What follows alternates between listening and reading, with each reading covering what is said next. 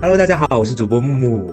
Hello，大家好，我是主播吴昕。我们本期节目上线的时候进行了一个品牌升级吧？对，如果是订阅我们频道的人会发现，我们的头像，节目的头像会有一个变化哦。是有什么新的含义吗？这个图形？主要是我们两个觉得，我们之前在定我们的这个 logo 头像的时候，是一个讨论各自想法的一个过程。在用之前的那个版本的头像的过程中，呃，也会得到了一些身边的朋友的一些建议啊，以及包括我们自己对于宏观以及 motivation 的理解，加入了更多的元素吧。所以说，我们现在呈现了我们的新版的头像给到大家，大家也是可以用自己的视角去看很多东西啦。我们也是希望大家有这样的一个我们的理念在这里。对，那我们今天就是要来录《繁花》的大结局啦。大家都看了这部电视剧吗？你觉得？啊肯定吧，开年大戏耶！而且这部剧从开播到现在热度依然不减，大结局之后还是会有非常多人在讨论。我觉得它跟的蛮快的。他是不是在赶什么事情啊？网传有电影版，谁知道真假啊？电影版，嗯，就王家卫那个剪辑的速度，我感觉且等着吧，他可能在赶那个春节档吧。对，有可能。要是真的上春节版的话，我只能说高，实在是高，厉害。嗯，这部剧的话，我觉得我们可能就是先给一个自己的一个综合的推荐得分吧。然后你的评分大概是多少？我从一开始看，我觉得起评分是有个八分，然后我们也看了那么久，以及评了好几期的节目，我觉得它综评八点五分是有的。我也是八点五。你给多少？你是八点五吗？对啊，我本来是给八分，因为我就冲着他这个阵容嘛，然后包括导演嘛，就是初始分给了八分。前面四集真的不很不好看，听说是王家卫自己本人剪的，就有他剪辑的风格，只是听说哈。然后最后十集真的也不好看，大结局也不是很好看，中间有大概十几集是还算蛮好看的。我是觉得他中间一般的，就是我比较对于他们介绍，比如说和林子啊、汪小姐啊，他们过去的这些故事，我其实有点疲惫那段时间，我看的有点累。但是呢，最后的那一战商战，我觉得还是蛮精彩的，这个我们待会应该会讨论一下。是是，那我觉得我们开始聊具体的之前，可能我要。就是先考你一个问题，这部戏里面除了游本昌以外，你觉得谁的年龄最大？演员的年龄？马伊琍吧，就唐嫣比辛芷蕾大一点点，马伊琍肯定最大呀。还有别的吗？啊，那个吴越，吴越可能会大一点。嗯，吴越是五十多啦，啊，那就是吴越，那肯定是。然后马伊琍是四十七岁，啊，然后唐嫣是四十，辛芷蕾是三十七。唐嫣四十真的有惊到我。唐嫣四十是这个状态，你觉得合理吗？不合理，她二十八都差差不多这个状态。她在剧里面完全就是二十六七八的感觉啊，我一点没觉得她像四十哎。对，但马伊琍四十七，你有诧异吗？我觉得合理吧。你觉得符合他的年龄？就是林子四十七岁。我觉得林子这个角色应该也不是四十七岁，啊、林子我觉得就是个三十五六岁左右，差不多了那。那你这样子也是帮马伊琍减龄了呀？角色来看啊，李李和因为李李我们知道她多大年纪嘛，她有身份证。嗯，呃，林子的话，我觉得应该比李李会再大一点。这三哦个女生里面，林子是最大的。但是马伊琍本人四十七，她演比如说三十大几，就是减龄个十岁，你觉得也是没问题的？她的状态还可以吧？我觉得那个时装的部分给女生的加分还是蛮多的，哦而且马伊琍身上的稍微的打扮一下，或者说是换一下穿衣风格什么的，还是会有一定的年龄跨度的表演空间的。马伊琍四十七岁，你有惊讶吗？我觉得吴越的状态比她好哎。我说实话，吴越线下采访我有看一些，她皮肤还蛮嘭的，就是还挺有光泽的。其实马伊琍呢，啊，她自己也有接受采访，里面有聊到一些就是对皱纹啊这些东西的看法。她最近有说自己很后悔，就是也不是说很后悔吧，就是不愿意再演上海女人了呀。对啊，为什么呢？哎，因为她肯定觉得自己重复同样类型的角色啊。嗯，我刚刚还在想，就是说，你看马伊琍从前半生到《花》，她里面都是演上海女人嘛。对，嗯然后他从阿宝到唐木杰，就是他的角色一直都是很隐忍的那种状态，你知道吗？嗯前半生他跟靳东，他本来就喜欢，但他不能够强调闺蜜的男朋友。嗯繁花这里面，他对阿宝的一个感情也是，他就没有放开自己去接受他，他一直觉得自己是阿宝的运势。嗯哦，他可能觉得自己要是打破了这个状态以后，可能影响到阿宝的运输什么的。因为别人说太多，他自己也是将信将疑嘛。嗯，这里面我看到最后，我觉得他能不能放开自己去爱一次？马伊琍饰演的这个林子，在中后段，就是十九集往后走，我觉得她形象是有越来越变好了。嗯但是强总确实有一点像前半生里面那种发了疯就非要喜欢罗子君，我真的觉得很下头。嗯，就是这段剧情我不理解，我不接受。但是林子本人我是有改观，以及马伊琍。我觉得她如果说出她不会再演上海女人以后，我会对她加分，因为我觉得她终于意识到自己不能再演重复性这么强的角色了。而且，对啊，那个《繁花》现在的这个声量跟关注度，她的形象很容易被刻板到上海女人这个身份上面，对她来讲不是好事情。你觉得我之前从他身上开始批评一些上海的部分，上海女性的部分，我觉得也是有在帮他忙吧？就他自己也意识到不能再持续的演类似这样的角色了，对吧？我我觉得他可能嗯跟我们一样，就是看电视剧了，然后看完以后，其实觉得自己一个是自己的表演，另外是这个自己在这整个群戏里面的表现，其实不是很占优势。我坦白讲，他虽然说是在女生里面是排名第一名的演员的位置，但是他的角色不如另外两位受到的关注多，而且他的讨喜程度也会弱一些。嗯，就是你得憋到二十集往后，可能才会意识到他这个人物的魅力。但是他这个魅力呢，又被强总这种人出来抢戏，因为强总就是为了他几亿都砸在股市里面，因为他跟宝总对撕，我真的觉得又把他的那个闪光点给弱化了，你知道吗？到了后期，你说的是说他可能自己自力更生去做。对对对，做做一个店嘛，其实他之前也说嘛，他自己想做什么都能做。我之前也讲过，他其实有点躺平嘛。那他意识到自己不能躺平的契机，我觉得是他觉得自己一直好像在被保总利用。因为你看，无论是之前的高仿三洋派，到帮保总处理各种事情哈，他可能觉得自己就忙活了一圈，好像都在保总的计划之内，有点不属于自己的一个生活。再加上跟保总的一个大撕之后，他就打算做自己的女主。我觉得我们可能都用自己的一些概述来。描述一下自己对《繁花》这部三十集的电视剧的这么一个看法哈。嗯，我自己看下来呢，我觉得这部戏呢，就是宝总基本上他是所有人的配角，就大家都通过宝总这条线就串联起了那个时代不同的人，有男有女，有老有少，他们的奋斗的历程，对吧？和自己命运的轨迹。但是整体上它是非常阳光向上的，而且人与人之间也是很坦诚相待、很真诚的。我觉得这个是属于那个九零年代吧。九三九四年什么南巡讲话啦，九七年什么香港对吧？回归啊，这些东西在那个时代，所有事情都是蒸蒸日上的嘛，对吧？所以看完这个剧之后，尤其是最后那一幕。宝总站在那个川沙的大田野里面，有很多的那个不知道是花还是什么花海啊，还是什么的，然后有阳光、夕阳啊等等的，就让人就是觉得很朝气蓬勃，就是非常的有那个向上的力量。看完这部剧，反观现在，其实大家都有一点不敢拼搏、不敢消费，你知道吗？然后就是这个气氛有点低迷嘛，所以我觉得这部剧作为二零二四年的开年大剧。看完了之后，会让大家就是对新的一年会充满了期待吧。我觉得你会有一个很好的想法，就是说二零二四年也许它会很美好。再加上传闻哈，胡歌每次他巨大爆的年份，股市都是牛市。对，就零五年的时候是《仙剑奇侠传一》嘛，然后是 A 股它是从九百九十八点涨到了零七年涨到了六千一百二十四点，然后零九年是《仙剑奇侠传三》，那时候是上证指数翻了一番。一五年的时候是伪装者跟琅琊榜，然后是 A 股也是全面牛市，所以就有人说可能繁花预示着二零二四年也是一个大牛市啊，真的吗？所以说他就是救世灵药，胡歌就是救世灵药是吗？但只是传闻了，也不是说一定就是可能他就是刚好在那一年发生的这些事嘛。但是就结合这个戏的这个九零年代的那个蒸蒸日上的风貌啊，然后包括他在二零二四年的年初啊，以及现在的这么一个比较低迷的股市和大家的这么一个所谓的工作或者是创业啊、炒股的热情啊，我觉得这部戏当然是一个很好的一个开年大戏的一个概念在那边嘛，对不对？嗯嗯，那你自己的评价呢？我觉得它作为开年大戏来讲，确实有一定的意义在，对吧？讲述了我们民族在某一个时间段里面的一些奋斗过程。有高峰也有低谷，王家卫用自己的手法去记录了这一切。看到最后，我觉得有让我回味的部分。我自己其实对于最后一站回味会比较多一些。这个商战就是炒股那个地方，一句话点评就是，我觉得上海话版本更好看。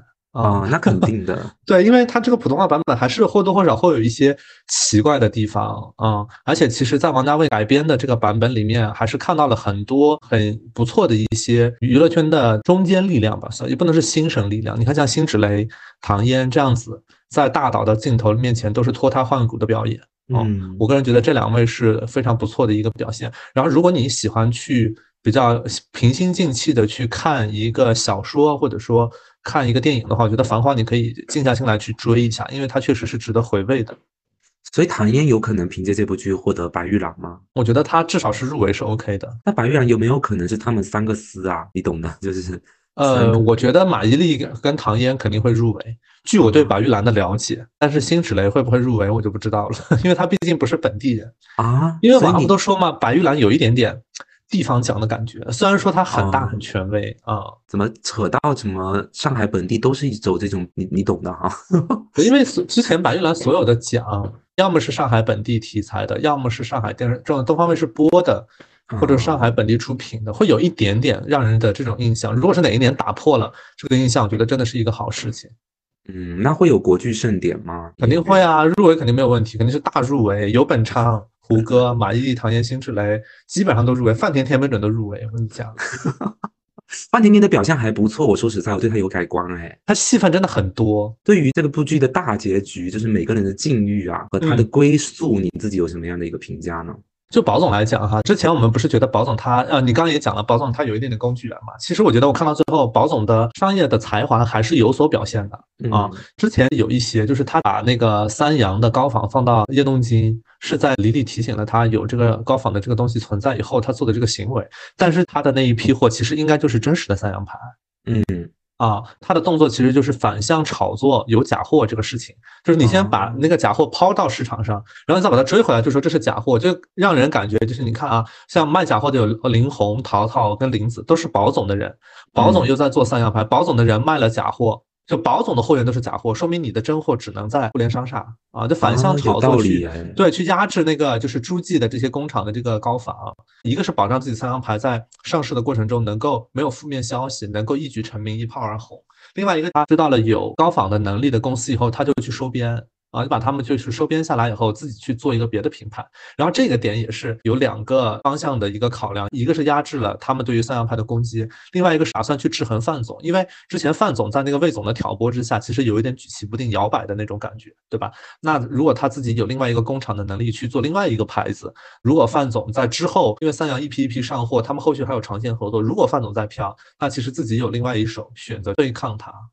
对，这里面这一系列的操作，其实看得出来，他是有一些手腕跟能力在身上的。因为这个东西它来的特别快，他肯定没有办法立马去咨询爷叔，对，而且也没有把它拍成一个，就是说如果碰到问题就找爷叔的这么一个形象嘛，对吧？嗯，那这个是我觉得有所展示。然后第二个展示他商业才华的，就是他最后的这一个跟强总的这一个，他其实打了两两仗，哎，对啊，一个就是那个六零幺跟六零三两只股选哪一只股，然后去 all in 的一个一次嘛。六零三跟六零幺应该是打和李李的一个互相之间的试探，就是他跟李李结盟的话，有一个六零三跟六零幺的这一仗，打完以后就觉得李李是自己的盟友，是可以继续的去股市里面捞钱的。嗯，但是他们其实隔空对打的就是强总啊，对吧？对啊，是他们的一个隔空交锋。对啊，因为他们想强总想搞死他嘛，然后呢，他因为自己已经再度进入了股票市场，因为要帮那个服饰商城去做那个上市嘛。然后呢，他就做一个资本顾问，后来还成了西国投的副总，就打算把这个就是发行的那个牌照给到贸商城。对，然后呢，他就没有办法跟原来一样只做外贸了，外贸的单子就干脆送给汪小姐，或者说他对于汪小姐的一些亏欠啊什么的，又回到资本市场来。结果就不是干实业的，我说实在的，就 他其实本质上还是一个投机倒把的炒股人，是吗？你觉得？不是他从头到尾没干几件正事吗？不就是在资本市场里面是他的主舞台吗？最后这一仗算是比较沉得住气吧。对方说是强总觉得舍不得孩子套不着狼，我先砸很多钱把你压到。低盘，你把你压垮，但他也是更沉得住气。我把你套进来以后，我自己脱身了。我通过跟麒麟会的那个交易脱身了。那相当于像我之前不是说过，说什么沪上保卫战嘛，就保护上海资本不被外来的给侵袭啊，等等，算是有所交代。所以这一场表演，我觉得他是蛮精彩的，把他自己的所该有的一个商业新贵也好，或者说是商业奇才的那些东西都有展现出来。胡歌的问题你知道是什么吗？我觉得他表演的还是有一点点问题。嗯，因为保总这个形象其实。呃，寓意就是每一个在这个时代潮流里面的一个乘上的时代浪潮的这个人，对吧？可能有宝总什么什么总，每一个人都是宝总，或者说每一条路上都有自己的宝总这样子一个代表。但是他的表演呢，我觉得太上帝视角了，他就演得很出世，你知道吗？就有一种我并不在这个红尘的这一个，无论是钱啊。情啊，真的这样的一个红尘俗世里面，我每次的表演好像我都是胜券在握的一个感觉，我就觉得这个角色不应该那么演的。你本来就是一个时代的一个弄潮儿，你其实应该跟这个时代同喜同悲。那就是没有欲望啊，对，我觉得这个？这个角色不能这么演。你说不嗯同喜同悲的可以是爷叔这样的角色，我觉得没有问题。但你是一个局中人，不然你会让人外人觉得说，那是不是所有的商业才子他都是一个波澜不惊、运筹帷幄，然后面无表情的那么一个状况？其实不是啊。他比较适合出家了，他应该代替李李去出家。这个我他这个人物塑造的过于不波澜不惊了，对，而且你会觉得他真的是黄河路或者说上海滩上最有腔调的人吗？我觉得不一定吧。嗯，虽然他最后商战很精彩，但我对于这个角色的塑造，我个人啊觉得不太满意的。嗯，他确实有点开上帝视角，因为他其实最后那一战，他把宝是压在麒麟会上，但麒麟会必须他得自己有资金，也在这个股市里面一起被强总做低了价格，他们才会来帮宝总啊，因为他们不想跟宝总一起死。对吧？但是这个消息他是从何得知，以及麒麟会到底有多少钱，也在这个里面，就是没有看到这个线索嘛。我们看到的就是保总一个很笃定的态度，一定会有人在最后替我接这一招的，而且这。个这里面为什么强总那边好像也不太知道麒麟会也在这个局子里面？嗯，这就不清楚了。对，all in 了三千万去打保总，他应该留点钱看看麒麟会会不会来攻击自己啊？他算到的是保总这边有那个林泰那边的资金嘛，然后还有什么西国投哪边的一些资金嘛，还有什么宁波那边的一些资金嘛，他可能算了一下，就是没算麒麟会，他可能觉得麒麟会跟保总这边就是也没什么关系了。这里面有哦问题，因为你看啊，那个服饰商城的他们那边的人，他跟强总其实私底下走很近嘛。其实服饰商城那边是背刺了保总的，是的，他们那个发行价都是两各值一个价嘛，都是有问题的。所以说理论上，你看啊，福茂商城要上市，他们应该是拿得到股东名册的，对吧？他们之间是有消息互通的嘛。那其实如果说强总有股东名册，他应该很容易了解吴医生就是麒麟会那边是有原始股的，他不可能不知道这个事情。就不清楚是不是、嗯，我觉得会有点 bug。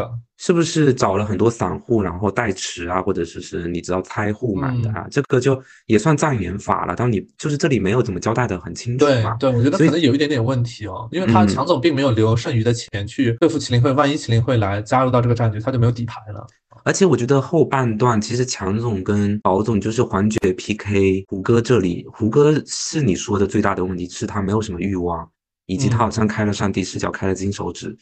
然后没有红尘世俗的那种、啊。那种拼劲，然后我觉得强总这边最大的问题就是他喜欢林子，啊，就是他做这么多事情，一个是因为 A 先生被保总这边收尸了，但是这个只是嗯。原因之一，嗯。原因之二甚至更大头的原因是因为他在学生时代在日本跟林子相处过，他一直喜欢林子，但是林子因为一个人回了国，那个人是保总，所以嗯他就带着这个愤恨回来，要一定要把高总在资本市场上做死掉。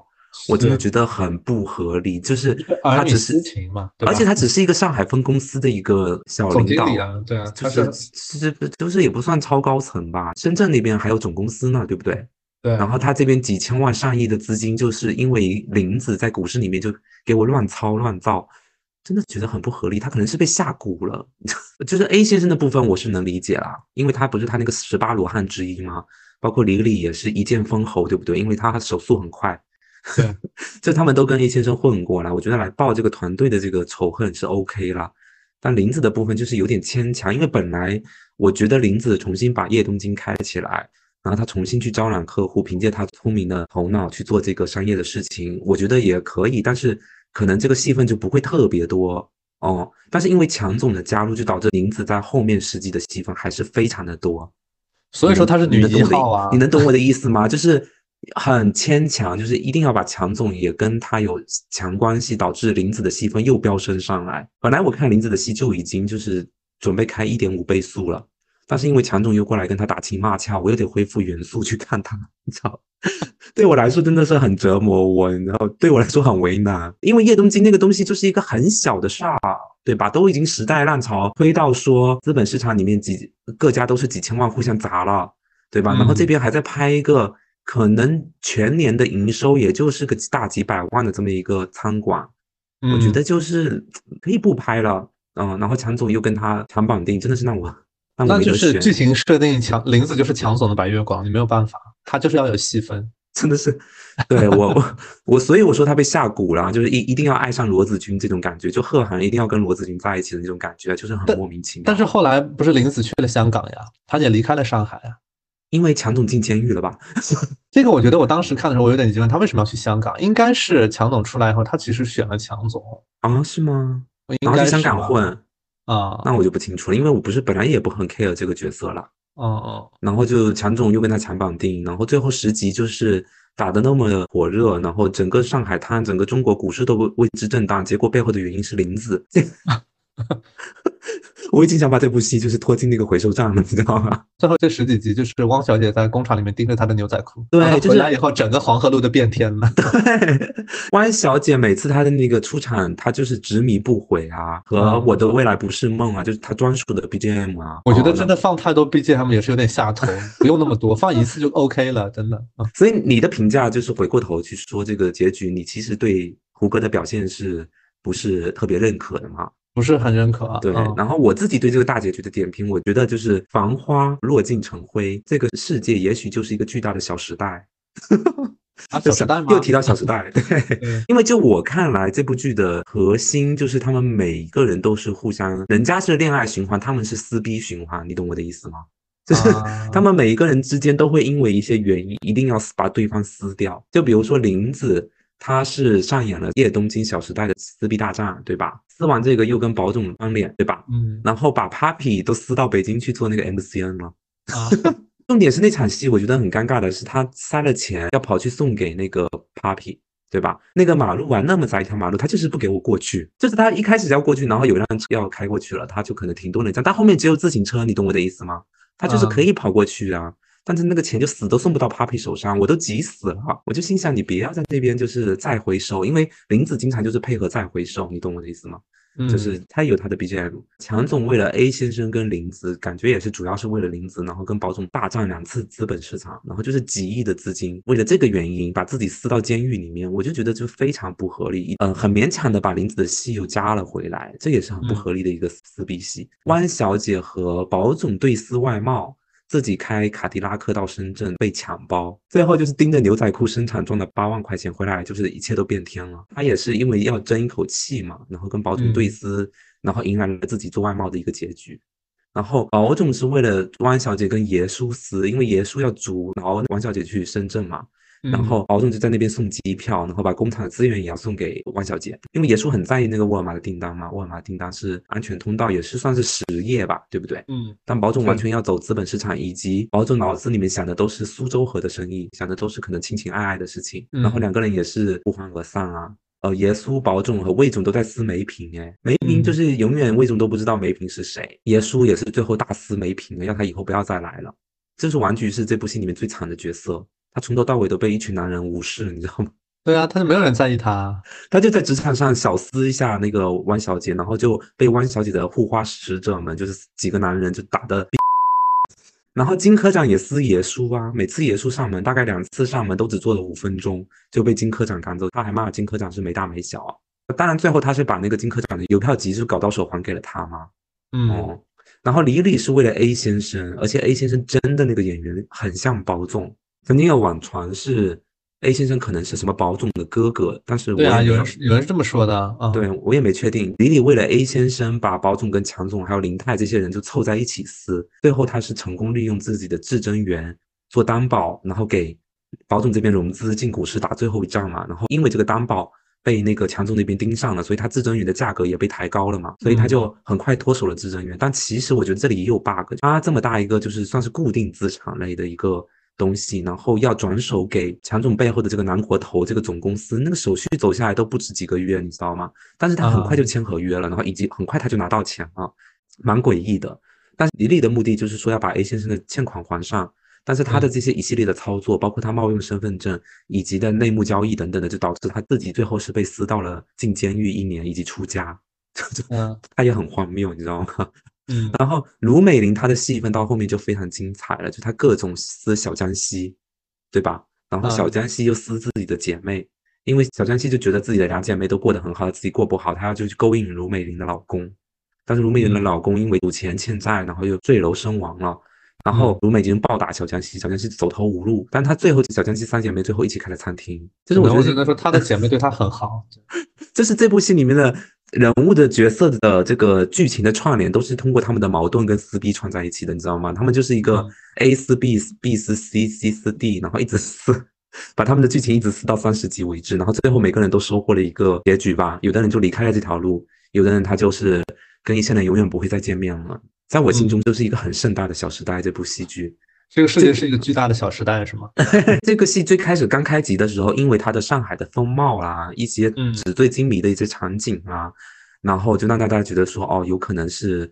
小时代的前传，对，但我自己看下来之后，我觉得它的内核也还蛮小时代的。通过宝总串联起无数人的奋斗史，以及他们的奋斗基本上都是跟对方有这个过节，通过争斗啊，通过撕逼啊，推进剧集，然后最后像一场烟花，就是盛放之后落地，就是只剩下尘埃，你知道吗？最后就看了一个寂寞，你懂我的意思吗？是是，你刚刚说到李李，就是和 A 先生剧情里面有一段剧情是宝总跟李李说。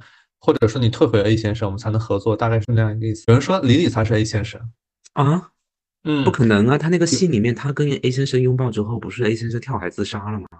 对，是那么个意思，是说他其实是当年 A 先生的那个团队被收尸的一个罪魁祸首，不是罪魁祸首吧？他就是那个问题人，因为他可能就是太过于自负，用杠杆去撬动股市，导致自己这边就是没有兜住。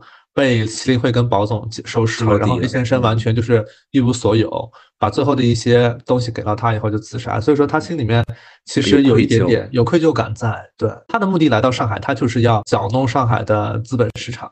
然后乔木杰这个角色，我觉得他其实跟李李应该有一点点过节，他们俩就是就是李李、宝总、乔木杰这三个人之间，除了宝总跟乔木杰是敌对。但是李李跟乔木杰跟李李跟宝总，他们都是既有敌对的一面，又有共同阵营的一面，你懂我意思吗？是的，所以说他其实仿佛才是洞悉一切的那个人，因为你看他来到黄河路上，他一开始他就知道自己很快会走，他一开始招了潘经理，就给了潘经理两年的工资，还是一年的工资，就给了他一个一整年的，就把他钱给到他，而且他最后没有帮卢美玲，也是因为他自己要走了，他知道。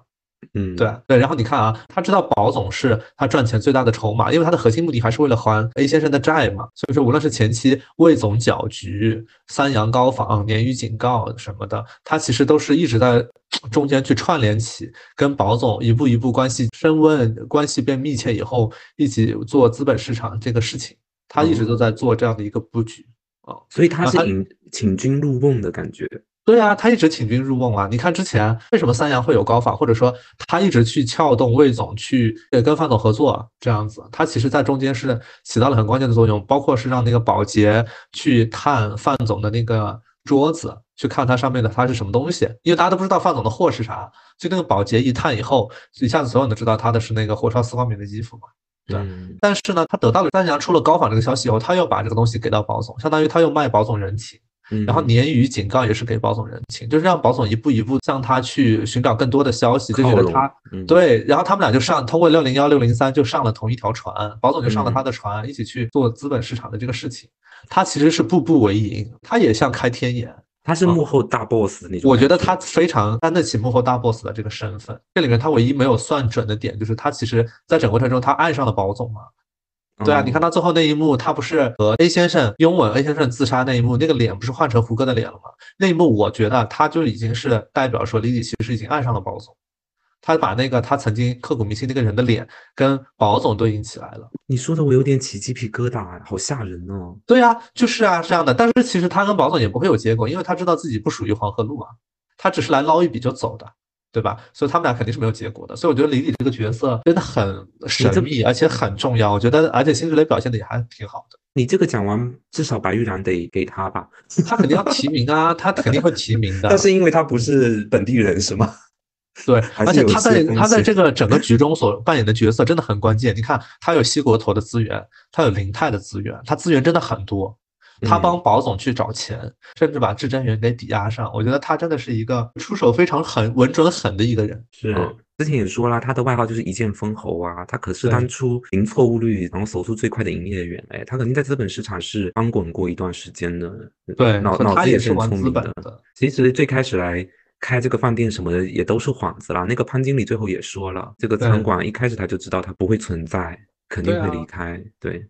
他自己其实在深圳炒过股嘛，他也知道这个市场马上就会往内地去蔓延，上海肯定是第一个会经历 A 股的这个时代，所以说他也就过来这边。他的目的还是要去操纵资本市场，但是他自己的身份，因为他是个假身份嘛，他没有办法直接做，他就只能够找一些，比如说像保总这样的一些合伙人，在慢慢的跟他接触，从陌生人到变熟，一起可以做事情、做生意的这样的一个情况下，他在背后去达到他自己捞一笔的这个目的。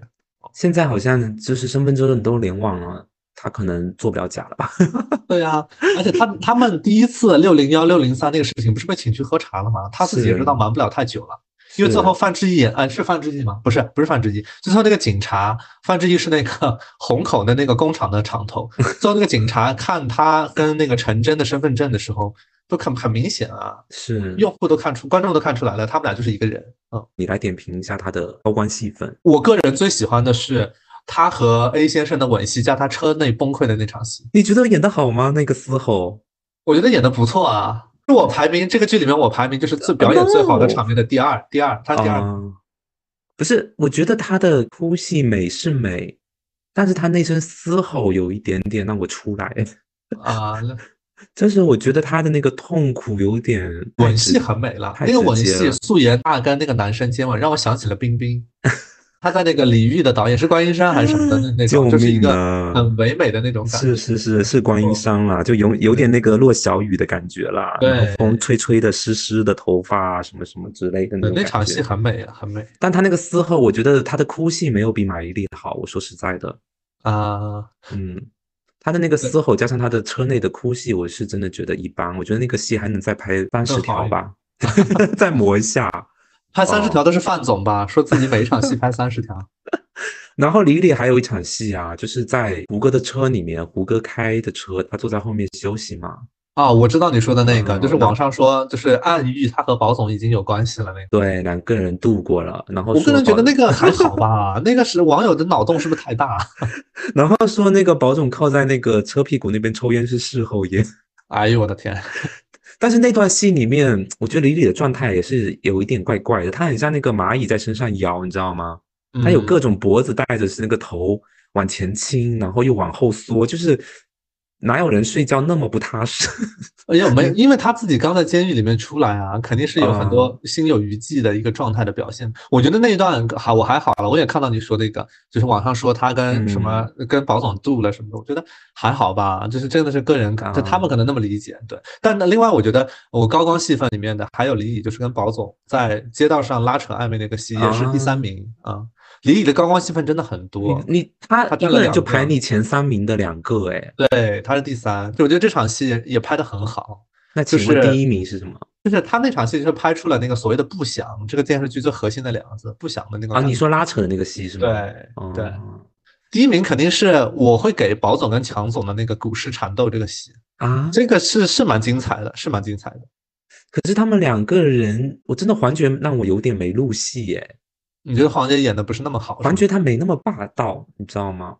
嗯，我老觉得他文绉绉的，然后在那边，对他偏文绉绉一些，然后讲话什么也是比较慢条斯理的，要表现出自己很凶的，又差点很劲。我每次看他在那边发狠啊，或者是什么的，我就有点小出戏，我就觉得他是恋爱脑来这边撒酒疯。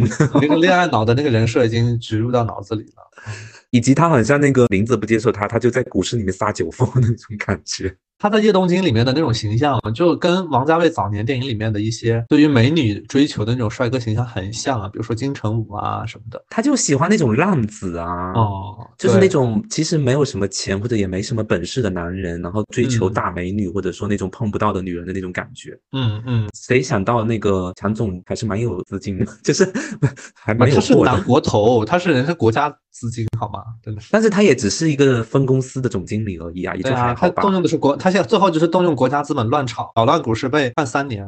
对，嗯，第一名你给的是两个男人之间的对手戏。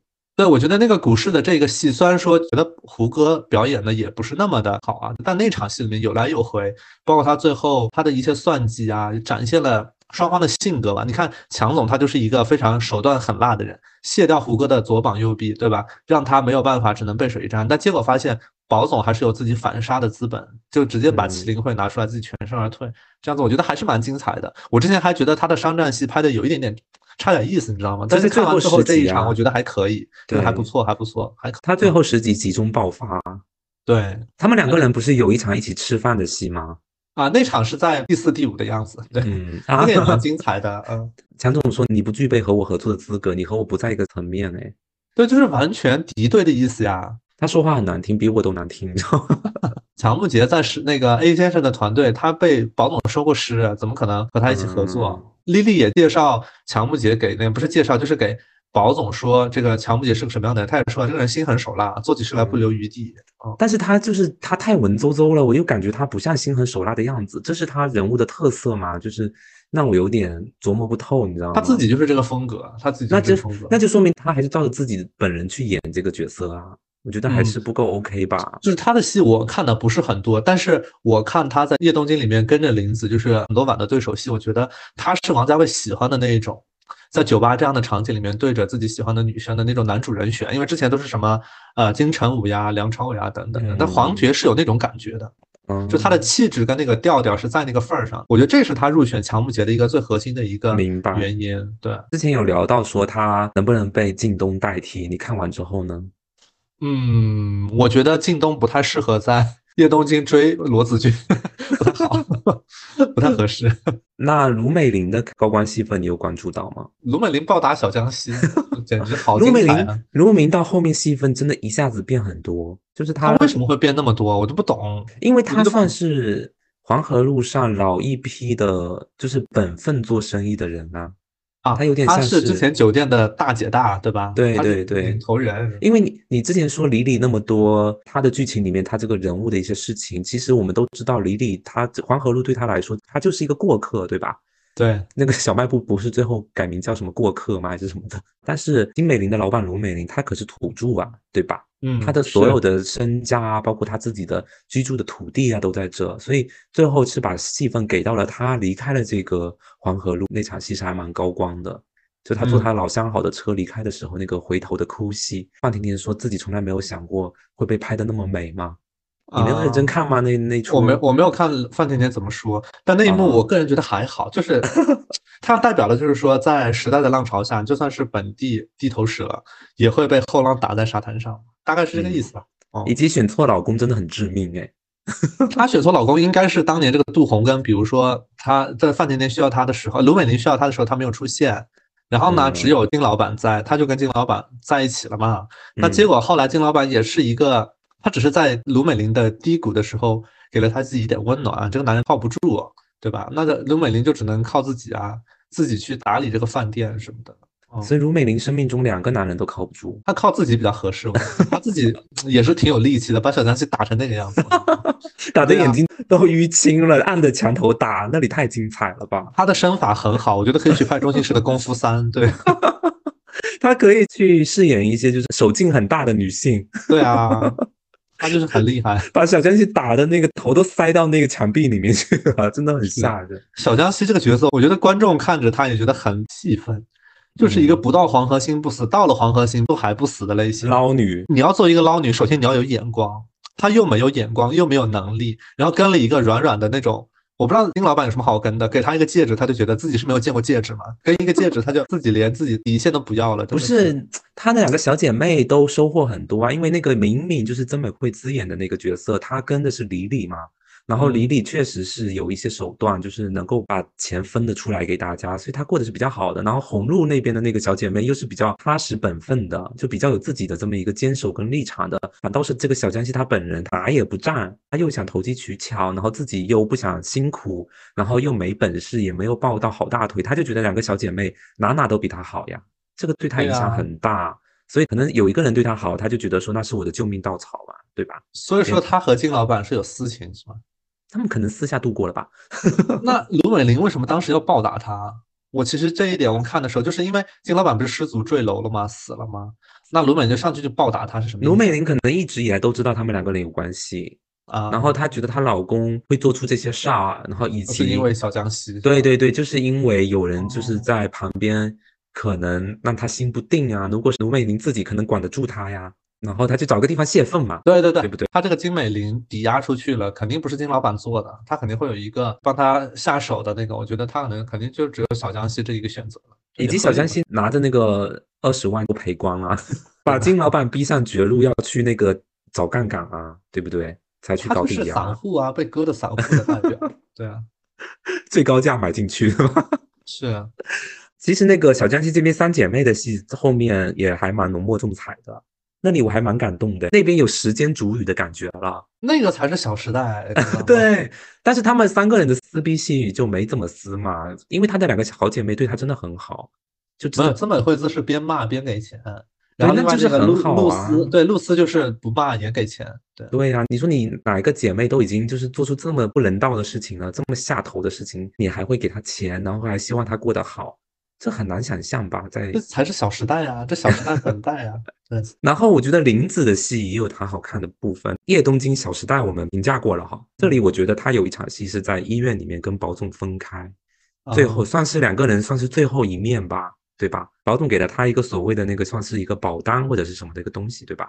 算是告别了一下两个人。最后那个欲言又止啊，就是。林子又想叫住宝总，然后最后又忍住的那个欲言又止的哭戏，真的是，我觉得马伊琍还是姜还是老的辣，没有骂她老的意思哈，我是说她演技很老道。就是马伊的跟宝总有关的几场哭戏，尤其是最后十集的哭戏，真的都很打动人。他让我看到人性，就是一个正常的人性的展露的部分。因为我觉得这个部戏里面的大部分的人，他都为了配合戏剧化吧，他有很多很夸张的表现。对，包括有些时候那个剧情真的是有一点点开了挂的感觉。但是林子这边，嗯，我之前说他戏份无聊，也是因为他的戏份在这些人的戏份中显得太正常不过了，你知道吗？他重新要做起一个餐馆，他是怎么思考那个餐馆的一个定位，他的一个客源是怎么来，他怎么宣传自己，对吧？以及他菜色菜品是怎么安排的，这些很细节的部分能体现林子确实是一个脚踏实地。就是干实业的人，而且他确实有经商头脑，他的这种情感戏份又很细腻、很隐忍，然后又不张扬。他之前我一直说他很吵嘛，但他其实后面十集整个人就是大闭麦以后，我真的觉得质感飞升，你知道吧？啊，林子这个角色在我这是从前面的二十集，我完全这边是很不 OK，到后面十集他彻底翻身，在我这就是啊金水啊，给他一个金水。是一个纯好人。那欲言又止，是因为本来想告诉宝总那个强总的那个话，是不是？对他这边有太多讯息了，你知道吗？嗯，就是因为强总跟他呱啦呱啦呱啦讲了一堆东西，约他吃饭，大讲自己是怎么搞宝总的啊，自己手上有多少钱，然后恩在深圳的恩怨啊。林子一脸你跟我说这些干嘛的 感觉？因为林子就觉得这些事情都跟他已经无关了。他很明白自己要做的是什么。你跟他大讲这些，就是我觉得一个男的追求女性，在女性面前大讲自己的身世恩怨，也很下头哎。我觉得是王家卫导演的男主会做的事情，就是我把我自己的经历都跟你讲。no，在这现在这个时代，应该不没有人喜欢这样的男生吧？就是很黏啊，谁要知道你那么多事儿啊？嗯，而且那些事儿也不是说你跟我之间的，而是你跟 A B C D E 之间的，对吧？其中涉及甚至还有一个所谓的。我跟我有纠葛的，然后蛮有故事的一个人，你跟我讲这些是干嘛呢？你懂我的意思吗？就是我要是林子的话，我会心想这个男人到底想干嘛？跟我讲这些，跟我大讲李李的事情，A 总的事情，然后最后扯到包总，就是我我要是林子就已经很下头了，就是他绝对跟我不合适。但是林子他最后确实是因为这些讯息太多了。他思考了一下，觉得该保总经历的，就是应该他去经历。人各有各的命嘛，运道应该是自己去经历自己的运道，所以他把他的运道拿回来了，把属于保总的运道还给了保总，所以最后他也没说什么。然后保总确实也是自己做了选择和决定，得到了他的结局嘛。所以我觉得他那部分的，当然也有他心疼的地方嘛，不然他不会哭嘛，对吧？就是我觉得他还是有情的。马伊琍确实这几场哭戏真的演的不错，比李李的那个嘶吼和哭戏高级太多了，在我这哈。嗯，我觉得李李他还是有一点点，就是辛芷蕾的演技，我觉得美这个部分是有余的，神秘这个部分，只要你不想就是神秘嘛。李李这个角色其实很多地方已经很不想了，对吧？反倒是他该有一些情绪宣泄的时候，我又觉得哦，怎么就这就是还不够哦，就是那种感觉，有点流于表面哦，就那种感觉。嗯嗯嗯，我觉得他各有分工吧。然后汪小姐这边在我这个高光戏份一场都没有排上哎，我有一场哎。因为我其实对于汪小姐，她最后和魏总开公司以后，就是他们要去深圳的前夜，啊，不是那个 Christmas 吗？电台点那个圣诞树，啊，因为他是临走掉了，他又回来，本来香槟跟那个魏总只喝了一杯香槟他就走，还有他要回来。我觉得那一刻给我的感觉，啊汪小姐的性格是那种风风火火一直往前冲的那种，可能边走边说话，冲上去说我可能一定要去干嘛干嘛那种类型。她在那一刻，她就一直停下脚步来，跟自己身旁一直陪着自己的魏总来平等真实的谈心。然后那一幕，我觉得汪小姐也懂得说，可能要多看一看陪在自己身边的人，而不是为了情也好啊，一口气也好，要继续去追逐宝总这样的一个心态。我觉得是有一个本质的变化的。所以我觉得那一场戏虽然说也蛮像《小时代》的天台，《小时代》也有一场天台戏，对吧？但我觉得那场戏，我觉得演的是不错的，而且魏总那个角色还也是蛮真诚的。他虽然说有一点把一些什么油腔滑调的东西挂在嘴边啊。但是他在一些特定场景下，他确实是汪小姐最坚实的后盾，永远会支持她。嗯啊，我觉得一个人永远支持你，无论出于什么样的原因，这个人都值得你就是用心的去对待他，去正视他。所以我觉得这一部戏，我觉得是有打动我一点点，当然不一定是因为他们演的有多好哈。我是觉得他要表达的这个意思，我觉得是还不错的啊。嗯，但是温小姐确实在这部戏里面非常亮眼的戏份是有一点点偏少吧，对比起其他几个，她的角色就是前期是一个很风光，然后到后期就是从零开始。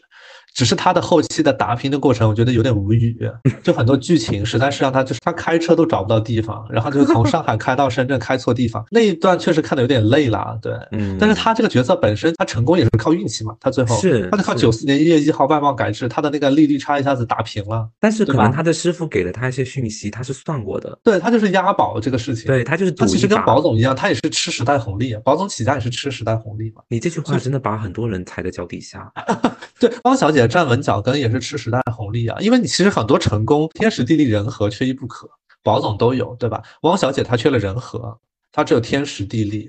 所以《繁花》这部剧在你心中就是一群吃了时代红利的人在这边无病呻吟，是吗？没有啊，他没有无病呻吟，他其实就是记录时代的，他每个人都是比如说那个时代背景下成功的一个缩影。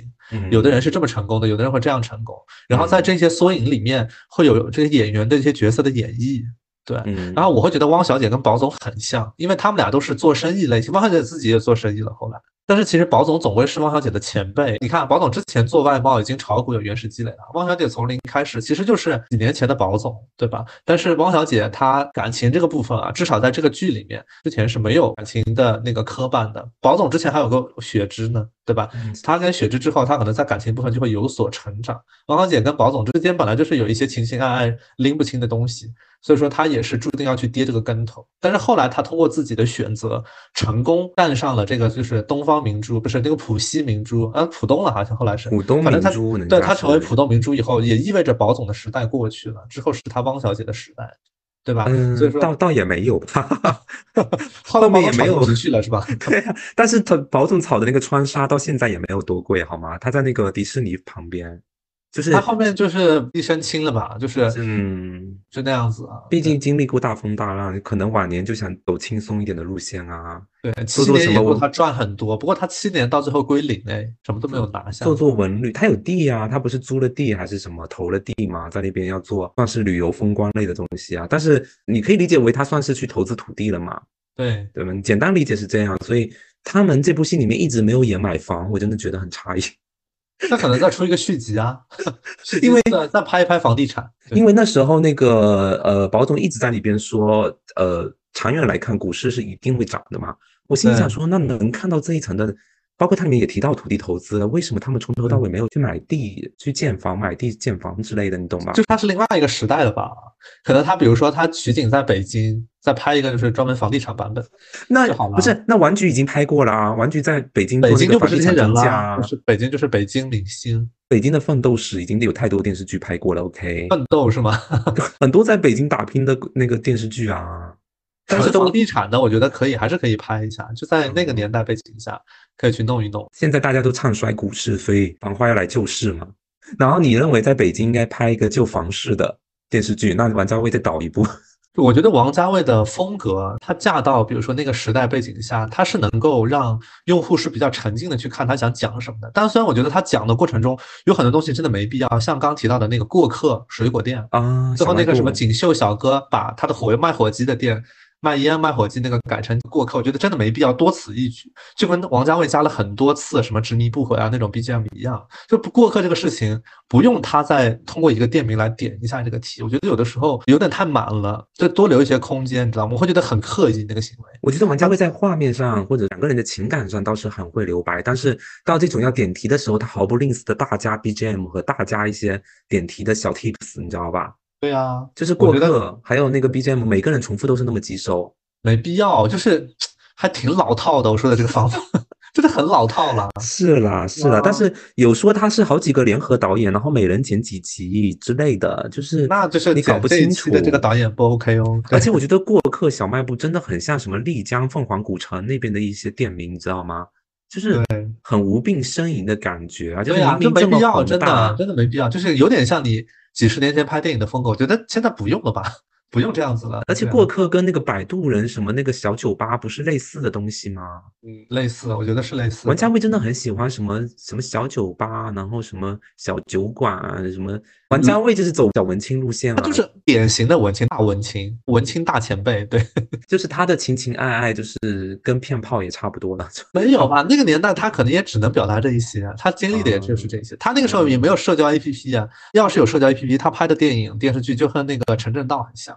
你说的陈正道这个方向上跟他还是比较搭的。你说的是什么听的这种吗？就是在上面滑。王家卫拍拍拍那个小年轻在那边听的对方。之类的有可能啊，因为现在很多导演不合理，对年轻人他都是这么拍的，就是跟时代背景也有关系。所以王家卫应该再去尝试一下最最最最现代的一些戏给我们看看，是不是？不是，我觉得要看他感兴趣什么吧，因为他拍《繁花》是因为他本质他的根儿是上海人，嗯，他会感兴趣这个事儿。其他的我觉得他没有必要多拍，然后就是做自己喜欢的事情。然后这个《繁花》不是收官了吗？我们两个也评了一下我们自己的心中的高光戏嘛。对，我我自己的话是把 top 都基本上是给了林子的哭戏，真的真的很值得看他的那个哭戏。你的哭不是那种很流于表面的那种啊，李李的那个确实有点太流于表面了。哎，反正我觉得林子在我这边最后是大翻身。讲到繁花收官这个事儿嘛，就是有一个营销活动，就是拍一群演员在那边走两步回头，你知道吗？就基本上所有的演员能配合的都配合了，而且这部剧里面。有非常多这种镜头是各种回头、扭头以及对回眸人的这 种出场离场也很多都是用这种回眸的拍摄手法，你知道吧？嗯。然后我前段时间就在看那个抖音，刷到一个叫博公子，博公子啊，就是那个很像男生的一个女生，对吧？他是男生啊，他是男生，你怎么这么没礼貌啊？没事，这道很剪掉了。他是类似浪味仙，就天天会被人家问男的女的。然后他走的路线就是算是那种小炫富嘛，就是他就是什么爱马仕啊，然后就是 VIP 室啊，他经常会进去买这个那些就是为他量身定做的一些东西啊，嗯，就是他走这个路线哦。最近他不是去悉尼玩嘛，就拍了一个做那个航空公司头等舱套房的这么一个视频嘛，嗯，他在走向那个机舱的南桥上面，就是走两步回头，走两步回，然后我我看到这，我就觉得说王家卫真的很适合去拍他，我就点进去了，发现他。很多视频都是走两步回眸，然后以及他下车，他从他的那个呃很贵的车里面走下来的样子，跟李李也很像。我真的觉得王家卫这个拍摄手法应应该去拍摄一下《博公子》，这个我就没有关注了。我会觉得他是通过《繁花》的一个热度，他可能再去还原一些里面的一些惯用的手法什么的。那倒没有，他完全是照着自己的想法在拍，然后啊，跟范甜甜啊、洪承杰啊他们拍那个收官视频差不多那味道。我觉得 我觉得有异曲同工之妙了。嗯。关于这部剧，你还有什么好想聊的吗？嗯，我觉得还是想聊一聊最后的那一场商战。你觉得最大的赢家是谁呀？整部剧吗？最后那一场，那个南国头跟宝总的这个对决，你是说哪个方面的赢啊？你说钱上面，还是说就是各个方面？就比如说，你觉得谁是最后的赢家？对，综合来看，没有赢家哎，没有赢家吗？对，你看啊，这里面不是有麒麟会有宝总有 Lily 有林泰啊。但是我是最后赢家，no，我并不觉得，因为你看麒麟会，他我猜测大概率也是他自己的钱被套牢了，他才会进场，哦，以及他进场，他可能要再加一部分资金做杠杆，还有可能把这个钱给平回来，所以他其实是一个自救的行为，我并不觉得他这个接了保总的盘，然后他自己能赚到多少。以及他们有一种被保总胁迫了的感觉。对于麒麟会这种组织，一群老爷叔而言，我觉得还蛮羞辱性的，因为你有一种老人被新人整了的感觉，你懂我的意思吧？就是你这个那说明保总确实有能耐啊，所以我觉得麒麟会没赢啊，就这个意思啊。然后保总这边，我觉得他最后算是净身出户，或者说是就是赤条条的来，赤条条的走嘛，就回归自己阿宝的身份。虽然他有所谓的投资了一块地，但是他的这个好日子好像还在后头，你知道吧？就是他这场战役没让他所谓的就大胜而归，而是他把他的笔墨放在了未来川沙或者是上海浦东的发展，以及九七年之后的世界。他本来就是一个串联起所有人的这么一个影子，到最后他还是做一个总结以及开启下一个篇章下一个篇章的感觉。对，所以我也没觉得他是赢家，他还是一个过渡。李李呢？我觉得他进监狱加出家，他有赢吗？人家可能是自己的选择啊。对，嗯，我觉得还了 A 先生的债这个东西，他至少自己心理上是过去了。嗯嗯，然后我觉得，如果他的内心里面得到了平静，最后选择去出家去还自己的罪孽，这个东西，他心灵上他可能战胜了过去的自己，那个身负罪孽的自己，我觉得是 OK。从这个角度上是赢，但是从资本上，我觉得肯定也不是冲着自己赚钱来的呀。嗯。然后林泰的话，我觉得林熙蕾完全就是一个没有钱了，然后找出一个富家太太来过渡，就是你知道来撑一下场面的角色啊，嗯，就是他就是不是很重要啊，就没有林泰有什么向太啊 之类的，你懂我的意思吗？是林泰他很不重要，所以我并不觉得林泰跟这个事情有很大的相关。结果看下来，只有小江西三姐妹赢了，没有吧？我觉得小江西三姐妹她们。开酒店也不会怎么样，也不会有什么风风。但是三姐妹终于自己做老板娘了呀，而且她们自己在股市里面跟着李李，至少明明啊就赚了钱呀。明明她是听老板娘的吧？她是帮老板娘赚一些别的钱。然后也有分她的，有奖金啊什么的。嗯，车不是也买了吗？啊啊啊！就是我看起来这几个大的角色都没有所谓的赢了哎，而且林子甚至都没参加这场商战啊。林子他不炒股了，他自己说。对呀，对呀。林子、汪小姐甚至也不参加这场商战啊。汪小姐回来都变天了，结果他们两个最后就是 girls help girls。我帮你发发名片，你帮我介绍一些客人。汪小姐被那个林子害成那样，一个大哥大就把她搞定了。林子还把他的招财猫送过去，哎，没准林子真的是这部戏里面的运道的代表。他那个招财猫送过去，汪小姐就大发家了。可是他相信运道却不炒股，这就很奇怪啊。如果他是可能就不炒股，才他才是那个运道的代表。我跟你讲，就是有一些网上的评论是说这部剧在这个时候放出来是要提振股市的，结果浓墨重彩描绘一个不炒股，一个林子最后什么大做生意赚钱，好像起不到什么提振股市的这么一个 作用。运道的代表，就是如果林子凭借运道去大炒股，然后赚得盆满钵满，然后把什么保总、强总啊都赶下台，也许会提振到现在的股市。嗯，就是他的运道拿去做生意啦，就是走实业路线。OK，嗯，对，你自己认为呢？我觉得你刚刚说到那林泰这样的角色，就是什么什么泰这个角色，因为他最后毕竟拿回了自己的钱，接手的那个金美玲跟至臻园呢。嗯，他有两个就是黄河路上最大的店面，呃，他保底，你看那个保总要找他借钱，他得保底的，他很精明，他不会亏钱的。哪有人？就这种人做生意很难有人跟他做。对，所以说它代表的就是呃更大的资本这样的一个代表。所以说，其实麒麟会的话，在服饰商城这一站里面，我觉得应该也是亏损不少，因为呃早年间他们跟宝总不是收失了 A 先生那边嘛。那乔木杰作为深圳资本的代表来攻击这一波，他们就算有原始股，应该也吃了不少亏。就是没有把他们完全打死，至少也会让他们就是损掉很大的身家。麒麟会肯定没有赚到便宜。保总的话，他能够做到全身而退，我觉得已经不错了。因为你看自己腹背受敌，Lily 也是一个拿 Lily 自己的话来讲，就是说不要相信陌生人的善意，对吧？Lily 会把自己定位成保总的陌生人，只是保总说我们俩并不是陌生人，我们也是有过商场上的交集跟交情的。那保总的话，他能够全身而退，已经算是他竭尽全力了。包括爷叔也只能帮到他全身而退，他肯定也不是当年黄河路上最有腔调的保总。之后他就算做别的生意，应该也起不来了。我个人是这么觉得的，因为他就代表着他的时代过去了。是。你并且在这样的一个大主题下，你说大浪淘沙，一波接一波的浪，就你有一次机会已经是上天的眷顾了。如果再把你描写出你还有第二次机会，那你是什么？你是什么比尔盖茨什么的吗？就是这个中国最牛逼的人吗？我觉得也不是他。对他这一次过去以后，他就好好的去弄他的花园好了。对，他应该投奔那个 Papi 酱来北京做那个 Papi 对做 MCN 对。那李李，我觉得这个角色真的很不错，我觉得很不错，至少剧本给他的这个设定真的是很巧妙。他有自己的目的，然后他也是一个重情义的人。你看，他包括帮了林子，他也帮汪小姐，对吧？他不是说完全没有情义的一个唯利是图的人。他自己说自己是一个呃唯利是图只赚钱的人，但是他会也会对别人施以善意。他回去他有自己的目的嘛？他通过手段把保总拖下水，其实他是把保总拖下水的一个很重要的环节。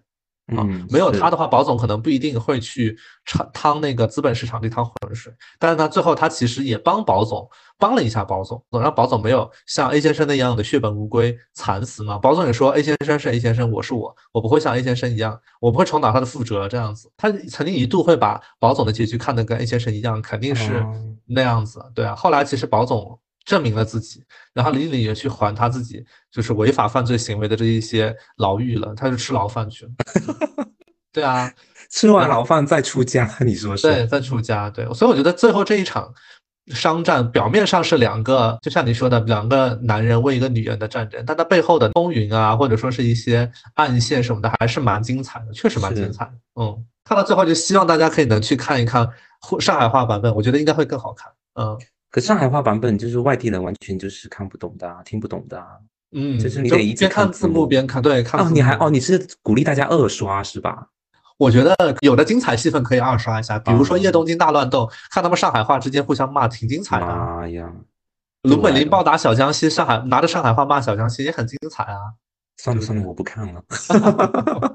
我对沪语接受不太能接受，我接受无能哎，我是。但如果说让你评选一个这个剧里面的演的最好的男角色跟女角色，男角色没有几个呀，那你也得评演的最好的呀。比如说你只有一个最佳表演男最最佳表演男演员，最佳所以我评的是演员对不对？演员男演员给淘淘吧，你给淘淘？为什么？因为他被强奸是吗？就是 不是因为淘淘。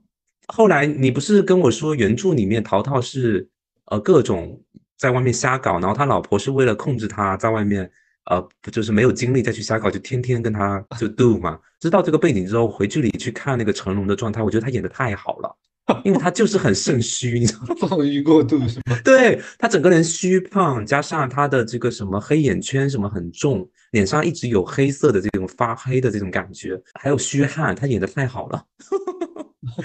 以及他的几场戏，就是我是一只小小小小鸟，什么对吧？那个他的 BGM，我别人的 BGM 出来的时候，我都觉得大可不必。尤其是一些很奋斗的一些剧，但是他的时候，我觉得他真的他走，就是他还蛮那个的，他还真的是被蛮控制在这里，没有办法高飞的人。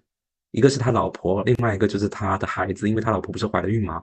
然后两个人在病床上大接吻的时候，我真的觉得他是带着那个“我不入地狱谁入地狱”的感觉 亲他老婆的，你知道吗？他就对宝总说：“就是你去潇洒吧，就是意思就是说我我就就是你代替我去潇洒，我以后可能再也不无法潇洒了。”就是一个他就不当他就浪子回头了嘛？对，就是一个男人收心之后要深入地狱的那种很有史诗感的感觉。他觉悟了，他有这个对，就是成龙演的不错啊，尤其结合上他这个肾虚的这么一个前缀，演的很好。我也认同你说的，一个是胡歌，我觉得他演的太冷静，然后以及太全能全知，以及没有欲望，我觉得不太符合这个人物的设定以及我们的想象。强总又有点太文绉绉，走那种浪子文青的路线，跟这个几亿在资本市场厮杀的这个人，我觉得又有点不太符合我的想象哦。嗯，然后范总跟魏总，那范总的话就是一个很吵的男性，虽然他人很好，但是这么咋咋呼呼的演他，那那种反正我不喜欢这个角色。嗯，我觉得肯定也是那个演员他自己有点添油加醋吧，不然这个角色为为为什么一定要演成这样？已经有好几个女人很吵了，又加又加一个很吵的男生。然后魏总我觉得还不错，如果硬要我排，魏总会排在男生里面的第二名啊。然后爷叔这种我觉得没有必要评啊，他就是一些类似于人工智能 AI 的存在啊，都不用点评他，就是没有意义点评他。对女生的话，女生很难评，肯定得评。女生，我本来第一名想给辛芷蕾的，后来她坐在车里面，就是 A 总跳海的那个哭戏和嘶吼，我觉得这一部上她马失前蹄。啊，那其他的画面都太美了，因为所谓的神秘感，就光靠她那个婀娜的身姿以及她的回眸，我觉得已经体现的够好了。嗯，但是她这个人更深度的事情，更深的情绪，就在那一场哭戏，我没看到她的驾驭住，所以我觉得不 OK，所以我就把她排后了。然后我可能会给林子，因为我之前不是他高光戏份在我这就是第一名嘛，他的哭戏，对。然后我觉得他在医院那场戏，以及他在自己酒馆里面可能跟关小姐聊的时候，也有小小的一些泪目。我觉得那些不动声色的哭戏是有打动到我，而且确实演技上他技高一筹。嗯，而且他的人物的闪光点也在那一刻彻底放大出来了。嗯，关小姐什么的就在我这就傻妞啊。马伊琍第一，辛芷蕾第二是吗？对，辛芷蕾只能排第二。原来我是打算给她第一的。嗯，但她哭戏没接住啊，我不喜欢。嗯，林子这个角色就是你罪恶的开端，最后你给了她第一名。我不是因为被大家之前骂不尊重马伊琍，还有什么讨厌上海女人，然后现在想洗白，不是，是她真的后面的表现实在是有打一个漂亮的翻身仗。就是她这个人物，只要她闭上嘴，沉淀下来去做她擅长的事儿，她整个人就不一样了，你懂吗？就是可能上海上海女女人也有她的两面性，她一方面是那种，呃前二十集的林子就是咋咋呼呼，然后啊满嘴跑火车很市侩的样子，她的另外一面也许就是林子之后这个样子，就是沉淀下来有自己的主张，有自己的算盘，很坚韧，很果敢，然后拎得清，对吧？嗯，这也许就是双面性。那我之前只看到了一面。我就开麦骂，那人看东西都是有片面性的嘛。我现在看全了，给他高分也未见不可吧，对不对？嗯，是。你呢？你的第一名，男女？嗯，男生这一边啊，我觉得啊，从演员的表演角度来看，第一名我会给范总这个角色。No，Why？对，因为我觉得范总他是一个，他演的非常的从内到外都演出了这个角色的，就是最真实的样子。他真的就是完全还原了当年在这种就是时代浪浪潮里面，就是讲义气、重情义的一个人。你看他从一开始在酒店里面等宝总等四五天，要跟宝总合作生意，汪小姐也随便来跟他看见一两天，对吧？他就不得不一直在那等，很有耐心。到中间展现出了他商人的那种复杂性跟唯利是图性，有可能跟魏总合作啊等等的。再到最后就会发现他其实是一个重情义的人。汪小姐落难。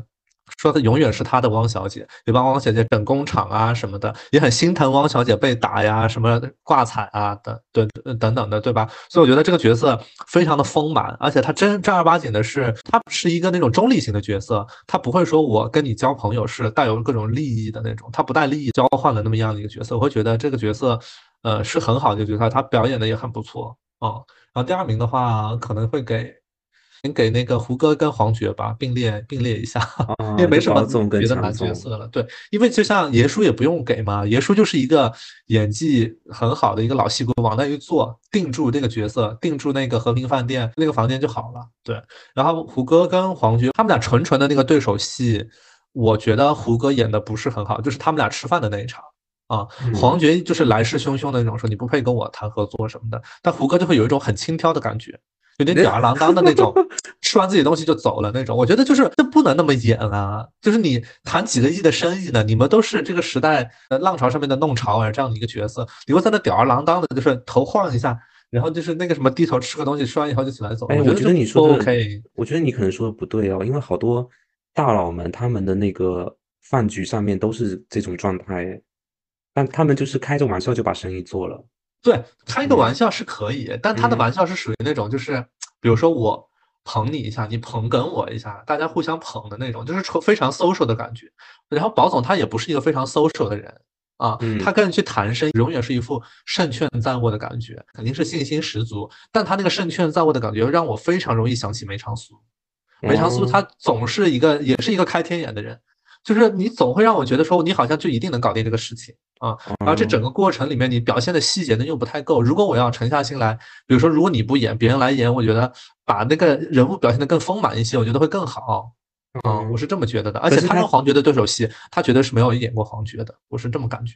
可是轻轻挑不是？是用户评论你的用词，评评论我们的，就说我们很轻佻的在 评论他们。对我就是轻佻，怎么了？你得要沐浴什么焚焚香，就是要做好准备再来看电视剧。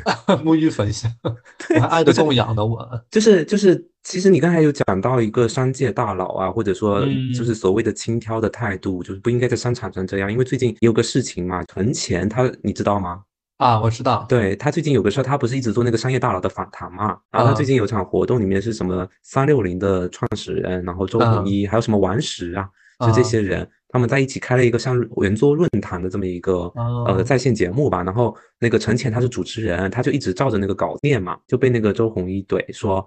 你这样子照着这个稿子在念，你你眼睛都不敢看观众，这样子的话，就是有点类似于他没有准备好啊，然后呃不太尊重人啊这种那个意思嘛。然后陈乾啊就、因为陈前是新一辈的这个人吧，虽然也不是什么创业大佬，但是有点像年轻人那种状态。他就听了以后，他就就是置气啊，就在那边反呛周鸿祎他们，就是意思嗯就是说年轻人就不应该听老人的话，以及说什么穿红衣服的会怎么怎么样，然后来年能不能看到你们在这都都成一个问题。这样啊，他他这么大胆啊，他话没有，他话是这个意思，但是他说的是委婉的说法哦，他有点嗯诅咒人家的那个意思，很嗯很下头。然后，然后呢，大家都评论说年轻人都怎么了？说现在的商业大佬曾经在饭桌上面开着玩笑就把账单都签了，你在这里跟人家上纲上线，你觉得保总是不是类似这种心态？就是就是你这种老人不要跟我讲这些有的没的。嗯，我觉得宝总在比如说麒麟会面前，或许有过这种状态吧。对呀、那他还是一种怎么说呢？宝总还是运筹帷幄的那种演法，就是比如说我要如果要跟你开玩笑，或者我如果要探你的底，我肯定也是要比较了解对方，我知道嗯你大概是一个什么样的情况，我才能够去做出我的一个行为，无论是言语上的还是我的行动上的。所以说嗯，保总应该不至于这么的的轻浮。对啊，他肯定是不打那种没有准备的仗的那种类型。嗯所以我觉得保总他不至于这样，对，啊但是他只是跟黄觉的那个桌面吃那顿饭的那个桌面的对手戏，我觉得没有演过对方。嗯，然后黄觉这个角色，我觉得就像我刚刚说的，他是王家卫喜欢的气质的男主类型，但是这个角色因为他只能这样啊、他的人设我觉得也不是很讨喜，在我这也没有说他真的是好到怎么样。我之前很期待嘛这个角色，我觉得也就还好吧，也就这么回事儿。然后女生这边的话，我肯定是第一名是给辛芷蕾啊，然后第二名我会给唐嫣，第三名我给马伊琍吧。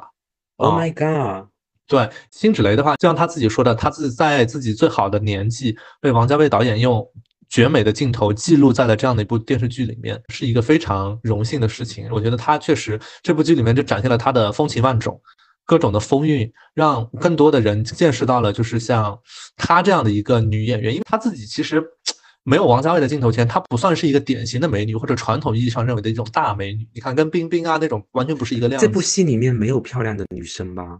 有啊，唐嫣还是很漂亮的呀，马伊琍也算漂亮的。啊，就是你说的是真实的漂，就是很漂亮的女生哦，啊，对啊，对啊，这三个都不算哦。我觉得辛芷蕾之前她算是那种有特色的美女，就她不是传统意义上大家都认为的大美人。你看王家卫之前拍的什么林青霞，对吧？王菲什么的，就是都是大美女，啊，张曼玉什么的，你懂我意思吗？张曼玉也不是大美女吧？当张曼玉算大美女，她就是那种气质非常好的那种大美那种美女。包括林青霞也都算是比较气质型的吧？你说单论五官的话，她能够跟所谓的什么李嘉欣这种比吗？也还好，嗯就是你懂我的意思吗？是确实跟李嘉欣不是一个路线的。对呀、对就是你纯看五官精致程度，这三个女生也都一，就是三个女演员也都不是所谓的，就是与什么大美女、超级大美女这种类型吧。